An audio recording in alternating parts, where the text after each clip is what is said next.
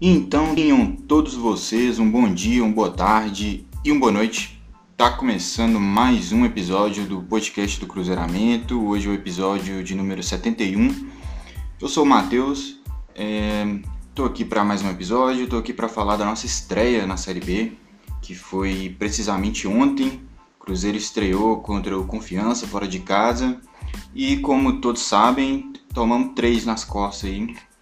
Voltamos para casa com a derrota.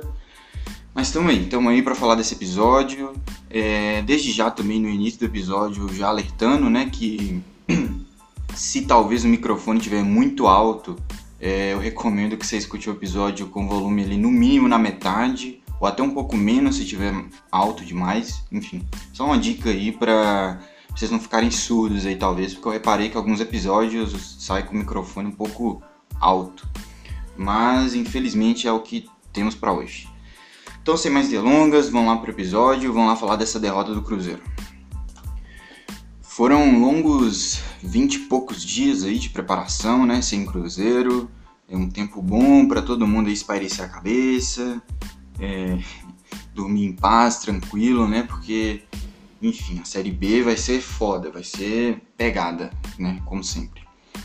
E cara, é, nesse tempo o Cruzeiro ficou treinando, é, alguns torcedores, e eu me incluo nisso, com aquela expectativa né, de evolução, é, com tudo que está acontecendo, nessa né, troca de comando de futebol, é, as contratações que vieram agora nessa segunda leva de contratações que, ao meu ver, nenhuma veio para resolver ou sequer chegar perto de resolver algum problema grave do Cruzeiro ali dentro de campo, né?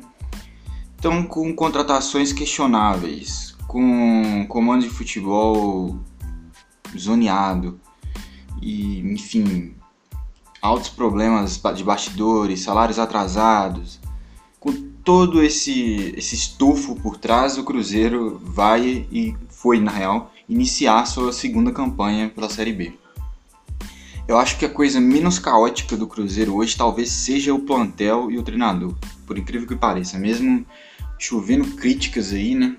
Eu acho que se for analisar no contexto geral, acho que hoje o menor dos problemas é o time. Mas enfim, a gente foi jogar, a gente teve uma mudança pontual ali no time, né? Que vinha sendo o time titular. O, o, nosso querido Joseph, né? Que foi contratado agora nesse, nesse período de 100 partidas do Cruzeiro. E anunciado como lateral direito pela diretoria. É, jogou no lugar do Everton, na zaga. Ele também é zagueiro. É, e só escancarou mais ainda, já estava claro e óbvio, né? Mas agora escancarou como que os responsáveis pelo Cruzeiro, né? Às vezes tentam fazer o torcedor de otário mesmo. Foi, foi uma, uma jogada que alguns podem até achar inteligente, enfim. Mas eu acho que foi uma jogada, uma estratégia ali da, da diretoria, enfim, de anunciar o cara como lateral direito. Naquele momento do, do anúncio do Joseph, a gente não tinha anunciado o Clebinho, a gente só tinha o Cáceres como lateral de ofício, lateral direito.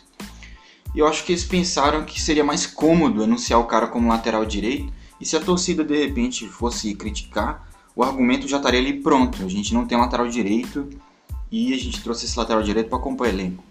Mas a gente viu que não foi bem assim, né? Como as coisas aconteceram. Logo em seguida a gente anuncia outro lateral direito. E aí a gente já fica, porra, outro lateral direito? Mas aí no primeiro treino, jogo treino, né? Ele já é, o Joseph já é deslocado para a zaga. E aí fica claro que a gente trouxe na real um zagueiro. Um zagueiro que, por característica, foi um zagueiro que o Felipe Conceição com certeza pediu para ser titular, como já foi ontem. É, justamente por perceber que ele tem essa, essa essa questão da saída de jogo dele, né? Ele, ele é um cara que um zagueiro que arrisca mais um passe e casa com esse estilo de jogo do Cruzeiro, né? Basta ver o Everton que também tem essa característica. Então a mudança foi essa. É, Falava-se também de talvez uma mudança ali na, no primeiro volante, né? É, disseram aí que testaram o Flávio, né? Alguns, acho que uns dois treinos testou o Flávio ali na posição do Adriano, que na minha visão vinha sendo é, talvez ele o top 3 jogadores nossos nessa temporada, né? Mas não foi o que ocorreu. Realmente o Adriano manteve a vaga, é, houve o teste com o Flávio, mas ele preferiu nesse primeiro momento manter o Adriano, e isso eu concordo. E, cara, o resto do time é o, é o time que já vinha jogando, time titular, enfim, Matheus Barbosa e os pontas, Consobes, isso aí todo mundo já sabe. Mas falando de partida, falando de como que a partida se desenrolou, é, não sei se chega a ser uma opinião impopular, é, eu vejo que a galera tá bem desesperançosa, né, depois da estreia, mas assim, eu acho que o time estava se comportando bem é, dentro da partida, é, a partida se desenhou como o Cruzeiro tendo mais a bola, o Cruzeiro tendo o ímpeto da partida, né, buscando mais o jogo, enfim. E o, e o time do Confiança naquela velha máxima de sair em velocidade com contra-ataque, né? Eles tinham ali jogadores que tinham velocidade, tinham capacidade de fazer esse tipo de jogo, né? O próprio Neto Beirola, que é um cara que sempre se destacou pela velocidade que ele tem, porque é o que ele tem, né? Não tem outro recurso que ele possui, que ele faz tão bem com correr. E cara, o Cruzeiro estava se comportando bem, apesar de eu vi algumas pessoas dizendo que ah, era uma posse de bola improdutiva, o time não estava conseguindo agredir. Concordo, o time não estava agredindo muito confiança, a gente estava tendo a bola, mas eu entendo uma partida, uma partida na minha cabeça é uma construção, é, um, é uma caminhada, né? Ali até os 30 minutos a gente estava desenvolvendo um jogo onde a gente tinha mais bola, a gente, inclusive a gente estava aos poucos conseguindo espaço dentro do campo, principalmente ali na faixa direita do campo. Acho que o time estava se acertando ali na saída de bola, inclusive a gente estava conseguindo é, tocar da defesa, passar pelo meio, passar pela direita e isso tudo nossos jogadores com liberdade. O que eu quis dizer com isso? A gente, o Joseph jogando ali, ele conseguia passar a bola às vezes para um Cáceres, um Cáceres conseguia fazer uma ligação para o Barbosa, ou então achar o Bruno José na ponta. Então a gente estava tendo espaço, a gente estava conseguindo chegar realmente faltava aquele clichê, né? Que é aquela do último terço do campo, enfim, etc. Estão cagando de saber disso. Aquele último passe, faltava faltando acertar isso. Mas apesar do time não ter criado tipo, ah, grandes oportunidades até esse momento, é o que eu disse, eu, eu imagino o jogo como uma construção, uma caminhada. Acho que o time estava caminhando para conseguir um gol. A gente já tinha dado cheque em alguns, em algumas, em algumas listas, né? Até chegar ao gol, que era dominar a partida, ter mais a bola, conseguir achar espaço, e aí depois disso é começar a criar finalização. Acho que a gente estava caminhando para isso. Se que a gente tivesse mais tempo com 11 em campo, acho que poderia ter sido um jogo diferente.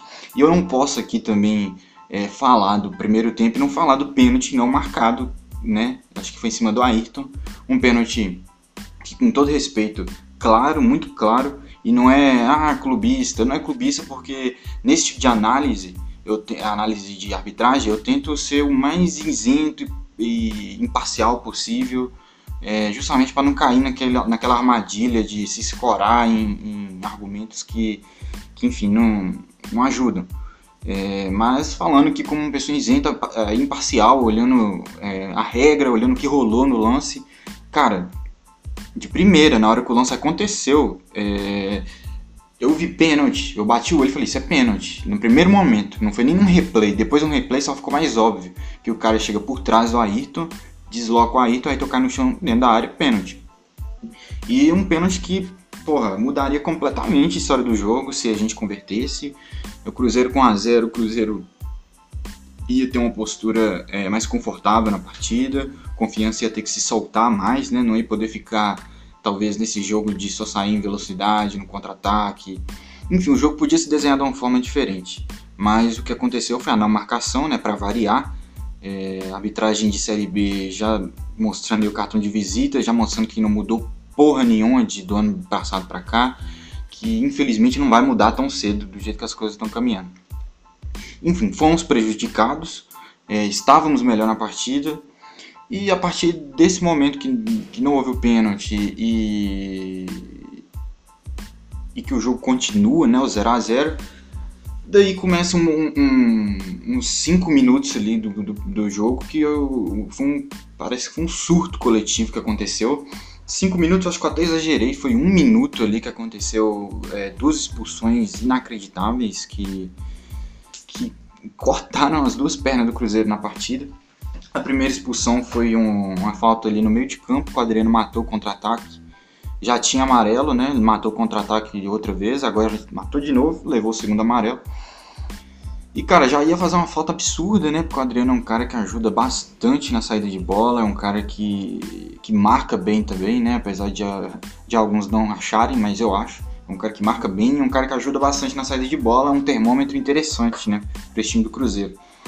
E não deu nem tempo a gente, de repente, se organizar e pensar como é que o time se comportaria com a menos, que no lance seguinte dessa expulsão, é um lançamento do jogador do confiança, o Fábio vai sair para pegar a bola, ele pisa um pé fora da área, né, na frente da linha e segura a bola com a mão.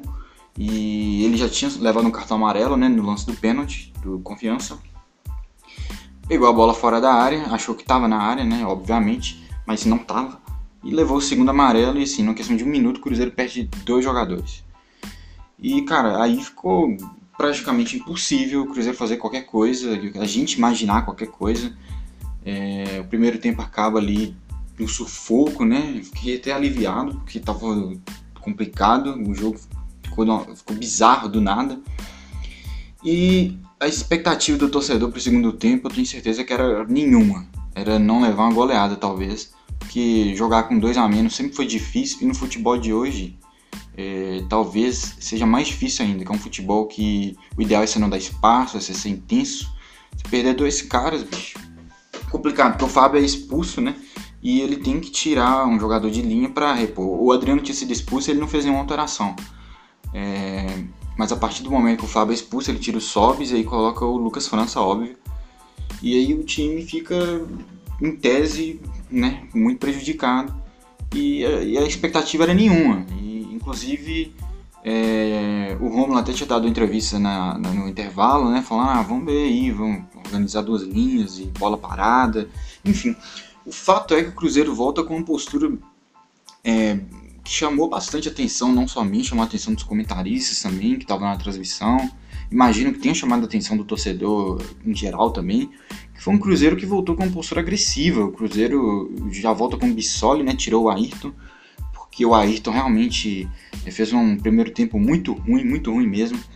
É, eu acho que mesmo quando eu falei que o time estava caminhando para algum lugar, estava se mostrando ali é, minimamente bem na partida, achando espaços, principalmente pela direita, o Ayrton estava jogando pela ponta esquerda, o Ayrton muito mal mesmo, errando tudo, sem confiança, receber a bola, uma bola que era o ideal para a jogada do estilo dele, né, que é um contra um, ele mal, enfim, não sei o que estava acontecendo com o Ayrton, muito abaixo da crítica mesmo, eu achei.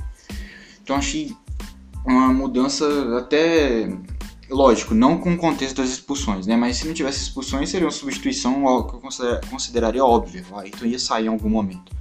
Ele bota o Bissoli, né? Que é um cara com característica diferente do Ayrton.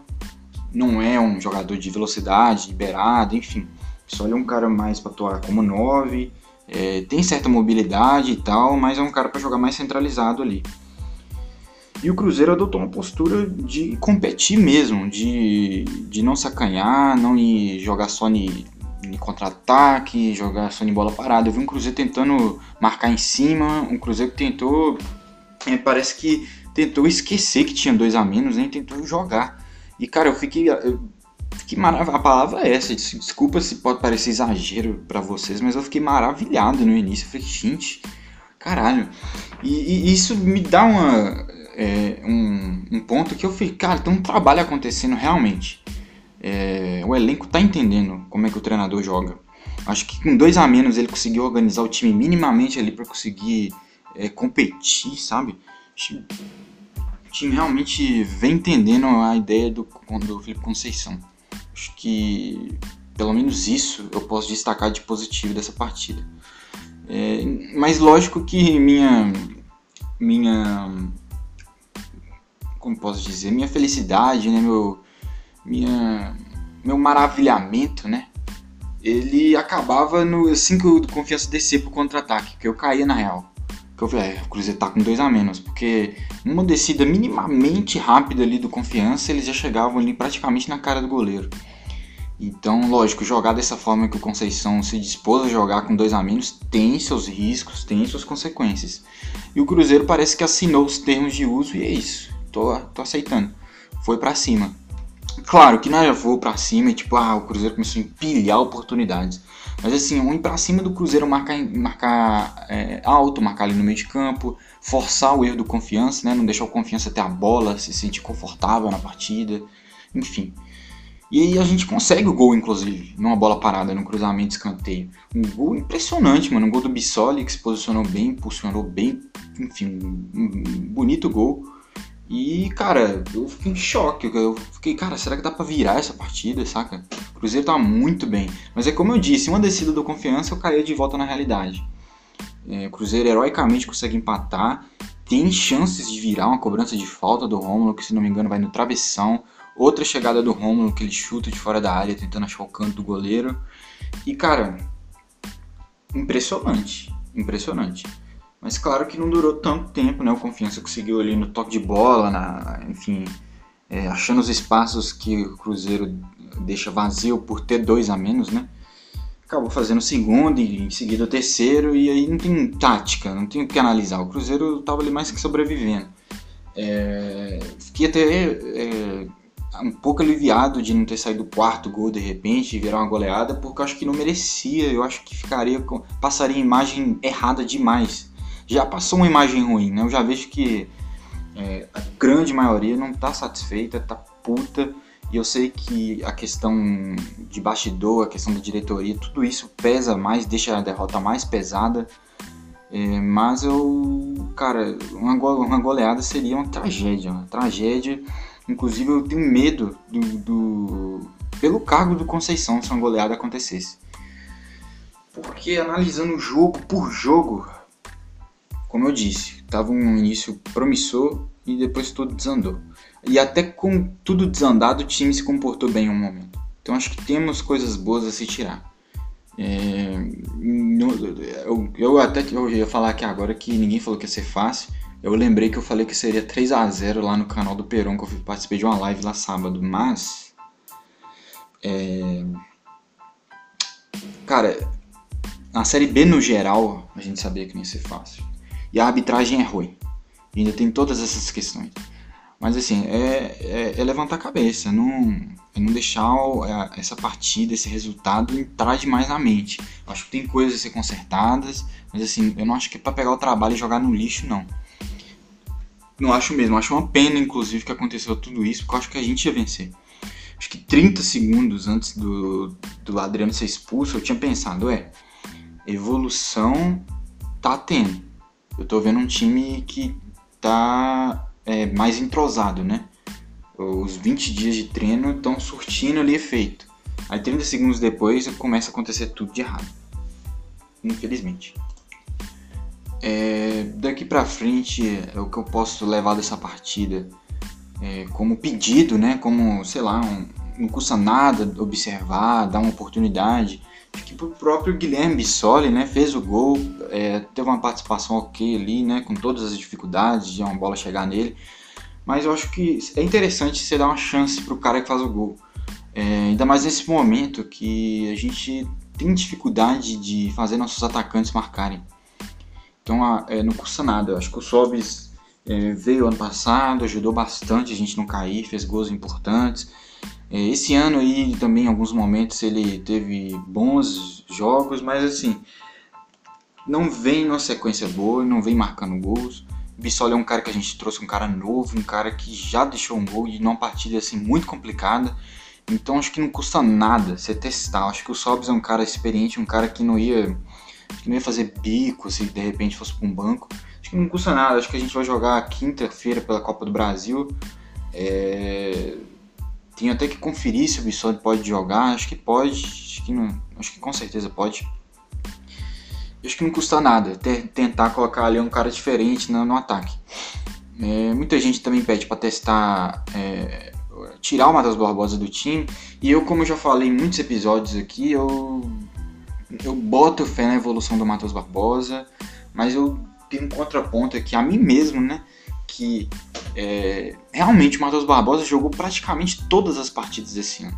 Praticamente todas. É um cara que realmente sempre está ali. E, e é, é, tanto que ele está sempre ali que a gente não tem nenhuma reserva do Matheus Barbosa. Tipo, não tem um cara que, que jogou suficiente pra gente poder chamar ele de reserva, pra falar que briga. A posição é só do Matheus Barbosa. Então acho que não custa nada. Eu sei que a fase de teste acabou. É, passa, é, teve um mineiro para fazer isso, né? Ele não fez. É, mas eu acho que. Não tô falando fazer uma mudança radical no time, mudar cinco peças, tá ligado? Mas sei lá, tentar também uma coisa diferente, porque o Matheus Barbosa eu vejo que às vezes tem muitas crítica, críticas exageradas a ele, mas também não é como se ele produzisse demais, né? Então, tem um cara que não tá produzindo demais, sei lá, você coloca sempre esse cara, acho que não custa nada, porque você não tá produzindo demais. Eu acho que não seria um absurdo eu te pegar e colocar no banco e tentar colocar ali um outro jogador como titular. Tentar, cara. Dá uma chance, porque realmente Matheus Barbosa ele não dá nem espaço para testes. Tem sido só ele e tal. Acho que até na posição que o Romulo joga, a gente já testou mais jogadores. A gente testou Marcinho, tentamos Claudinho, já tentamos o próprio Rômulo. Então acho que de três jogadores, ali na, na posição do Matheus Barbosa, só quem joga assim de cabeça, lembrar, é o Jadson. E não é que ele joga para entrar e, e, brigar pela vaga. O Jadson entra, como todo mundo sabe, ali no final da partida, quando a gente precisa de repente segurar alguma coisa, o Conceição coloca ele, é, dá mais força de marcação, enfim. É, não é um jogador que briga pela posição. Então acho que realmente é, é, me incomoda, sabe? Ter um jogador com, com esse status de cativo, sendo que não, ele, não, ele não justifica, né? essa, essa insistência. Eu entendo ele ser titular, eu entendo ele ter chances, mas realmente analisando a temporada, não, não tem uma sombra. É só ele, é só o Barbosa que joga. E infelizmente, cara, eu acho que isso aí pode acabar queimando Conceição. O torcedor já tá por aqui. Se eu já tô reclamando, eu que era um cara que eu entendi a escalação, acho que dá pra ver o tanto que já tá de saco cheio, né, a torcida, no geral, do Matheus Barbosa sempre tá ali. Mas é isso. A gente volta a campo agora pela Copa do Brasil. É importante demais a gente passar, né? Lembrando que foi nessa fase que a gente caiu ano passado contra o CRB, se não me engano. Esse ano a gente pega o Juazeirense. É, temos chance sim de passar. É, vão ser duas partidas. Primeira partida agora na quinta, né? Se não me engano, quatro e meia da tarde. É, enfim, não confie em mim não. É, procure no Google. E é isso e eu volto após esse episódio, ou, ou, então se acontecer alguma coisa muito relevante, volto antes também. Enfim, muito obrigado a quem ouviu o episódio até aqui. Me siga no Spotify, Cruzeiramento. Me siga no Twitter, Cruzeiramento, Instagram também. Estou sempre lá postando coisas em relação ao Cruzeiro. E é isso, até a próxima e tchau.